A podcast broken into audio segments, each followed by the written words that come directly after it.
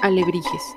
Se conoce como alebrijes a las piezas artesanales elaboradas con papel maché, madera o barro, pintadas de colores vivos que representan animales imaginarios.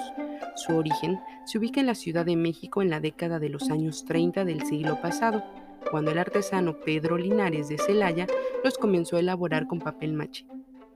Con el transcurso del tiempo, los alebrijes empezaron a producir con madera en Oaxaca y con barro en Michoacán y Oaxaca.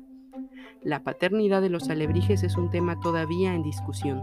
Se suele adjudicar generalmente al artesano Pedro Linares, no obstante, existe otra versión que otorga la autoría a los alebrijes del artista plástico orizabeño José Antonio Gómez Rosas, conocido como el Otentote quien los habría plasmado en enormes telones destinados a decorar un baile de máscaras que se llevó a cabo en la Escuela Nacional de Artes Plásticas.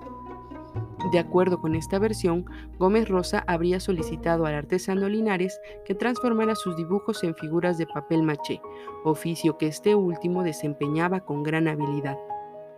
El hecho es que los alebrijes se han convertido en una artesanía popular, no solo en México, sino en diversas partes del mundo, por lo que es objeto de exportación. Su producción se extiende por todo el país. En Nogales, Veracruz, el cartonero José Samuel Hernández Luna realiza alebrijes de papel maché, técnica a la que ha agregado un elemento original de las altas montañas, el, el papel de China cristalizado.